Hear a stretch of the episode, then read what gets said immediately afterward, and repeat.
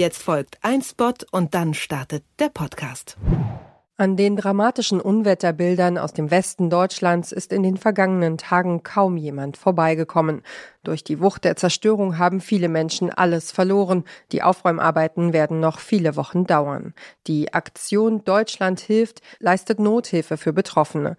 Das starke Bündnis deutscher Hilfsorganisationen hilft bei Evakuierungen, organisiert Notunterkünfte und unterstützt traumatisierte Menschen. Ihr könnt mit eurer Spende helfen, zu helfen.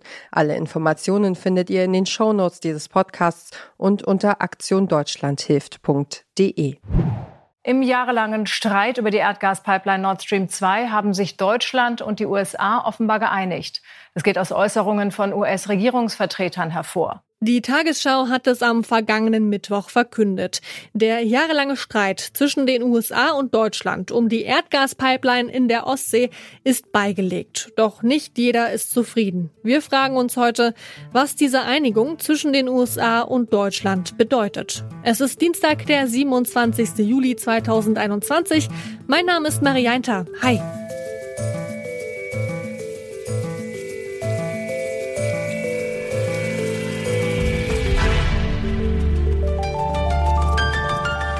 Zurück zum Thema.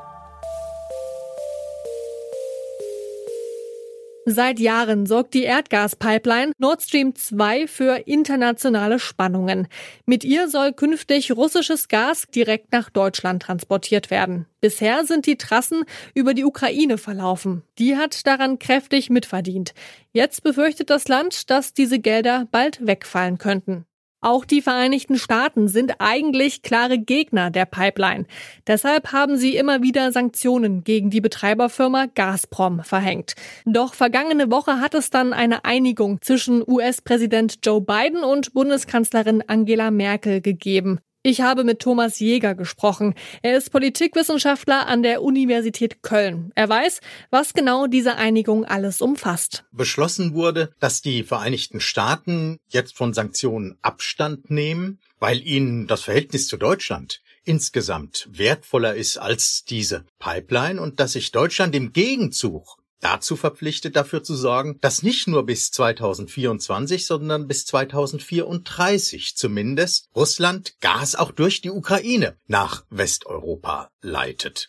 Und sollte sich Russland dazu nicht verstehen, dann soll Nord Stream 2 mit Sanktionen belegt werden und auch andere Wirtschaftszweige mit Sanktionen gegenüber Russland belegt werden. Hinzu kommt, dass die Ukraine aus Deutschland jetzt auch noch kräftig Geld erhält, die in der Ukraine investiert werden sollen, um dort auch erneuerbare Energien aufbauen zu können. Jetzt könnte der Bau von Nord Stream 2 ja bald abgeschlossen und einsatzfähig sein. Für die USA wäre das ein Rückschlag. Was versprechen sich denn die USA von der Einigung? Ja, wenn man das so wüsste, man würde ja gerne die Köpfe derer reinschauen, die das verhandelt haben. Es gibt sozusagen eine optimistische Variante und eine pessimistische Variante aus deutscher Sicht. Die optimistische Variante ist, die Vereinigten Staaten haben eingesehen, dass sie den Bau der Pipeline nicht mehr verhindern können. Deswegen haben sie jetzt nachgegeben und die Bundesrepublik hat sich sozusagen auf ganz allgemeine Grundsätze zur Russlandpolitik verpflichtet, dass man Russland entgegentreten wird, wenn es etwa aggressiv auftreten würde und die pessimistische Variante ist, dass jetzt zwar Gas nach Deutschland fließt über Nord Stream 2, aber dass Russland in jedem Fall die Ukraine unter Druck setzen wird und dass dann die deutsche Russlandpolitik quasi davon bestimmt wird, dass man sich darauf eingelassen hat, einen scharfen Kurs gegen Russland zu fahren, weil Russland daran bestrebt ist, nicht nur Weißrussland, sondern auch die Ukraine sozusagen einen bestimmenden Einfluss dort auszuüben. Was die Ukraine wiederum nicht will, die möchte den Weg nach Westen wählen, was Deutschland und die USA unterstützen wollen, die Russen aber verhindern wollen. Genau in diesem Paradoxon sozusagen liegen die zwei Chancen und Risiken dieser Vereinbarung für die nächste Bundesregierung. Polen und die Ukraine, die befürchten jetzt, dass die EU, besonders auch Deutschland, sich wirtschaftlich stark von Russland abhängig macht. Wie wirkt sich das denn auf das Verhältnis zwischen der Ukraine und Deutschland aus? Wird es angespannter? Ja, das ist angespannter. Und das hat man ja auch beim letzten Besuch des ukrainischen Präsidenten in Berlin gesehen, wo er sagte, ne, Russland benutzt dies als Waffe. Eine Waffe, die gegen uns gerichtet ist. Präsident Putin hat mehrfach klar gemacht, dass er die Ukraine im Einflussbereich Russlands sieht. Die ukrainische Regierung möchte aber aus dem Einflussbereich heraus in den Westen gehen. Und das ist das Problem. Da gibt es sozusagen nichts Drittes, da gewinnt der eine oder der andere. Die USA und Deutschland sind sich also einig. Und auf dem Papier klingt das gut. Aber was bringt das, wenn Russland gar nicht mit am Verhandlungstisch gesessen hat? Und sind die Bedenken der Ukraine gerechtfertigt? Sarah Pagung arbeitet bei der Deutschen Gesellschaft für Auswärtige Politik. Ich habe sie gefragt, ob nun die Gefahr besteht, dass Russland die Energie als Druckmittel für nationale Interessen einsetzen wird. Also Nord Stream 2 wirkt grundsätzlich zwei Gefahren. Das ist zum einen eine sehr direkte Gefahr für die Ukraine. Bisher ist es ja so, dass ein Großteil der Gasflüsse durch die Ukraine und durch die dortige Pipeline geflossen ist und damit natürlich Russland ein Stück weit auf die Ukraine für seine Gasverkäufe nach Europa angewiesen war. Und das bringt natürlich eine gewisse Sicherheit für die Ukraine. Die andere Gefahr ist, dass sich in russischem außenpolitischen Handeln immer wieder zeigt, dass Verträge, Energieverträge, auch Außenhandel zur Korruption von ausländischen Eliten genutzt wird. Und damit besteht eben die Gefahr, dass letztlich durch Geldflüsse, durch gemeinsame Projekte wie Nord Stream 2 Russland Einfluss auf die deutsche und damit auch europäische Politik nimmt. Und wenn wir uns anschauen, wie Russland in den vergangenen Jahren auch in seinem außenpolitischen Handeln agiert hat, dann müssen wir eben ganz klar sagen, dass das durchaus eine reale Gefahr ist und dass man hier eben auch damit rechnen muss, dass Russland äh, seine Energielieferungen als Druckmittel gegenüber Deutschland, vor allen Dingen aber eben gegenüber der Ukraine einsetzt. Die Ukraine, die ist ja, wie gesagt, wirtschaftlich abhängig von den Lieferungen aus Russland. Bis 2024 sind diese Lieferungen noch vertraglich gesichert.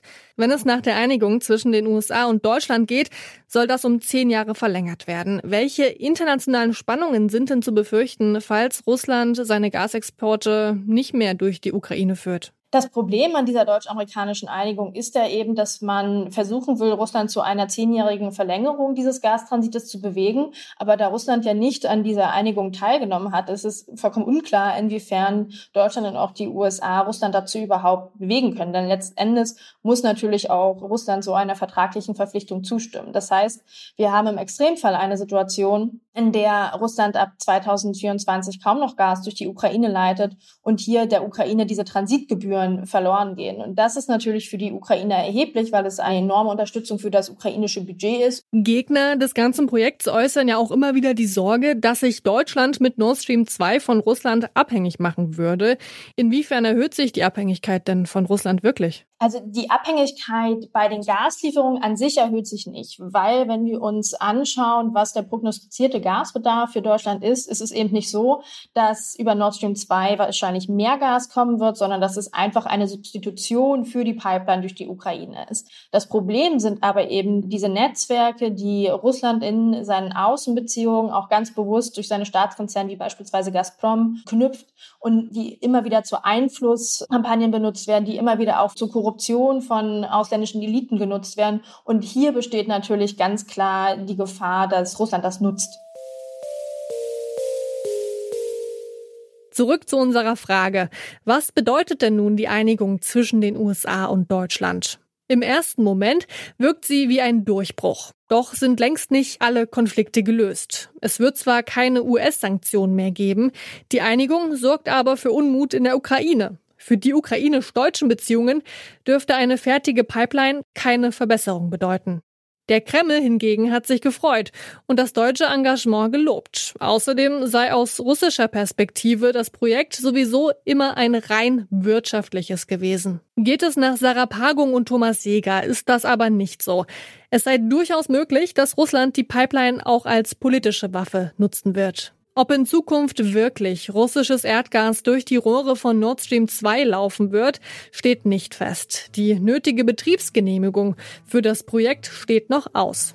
Zumindest wird der Bau jetzt nach drei Jahren zu einem Schluss kommen. An dieser Folge mitgearbeitet haben Lina Cordes, Claudia Peissig und Benjamin Serdani. Chef vom Dienst war Kai Rehmen und ich bin Marianta. Tschüss. Zurück zum Thema vom Podcast Radio Detektor FM.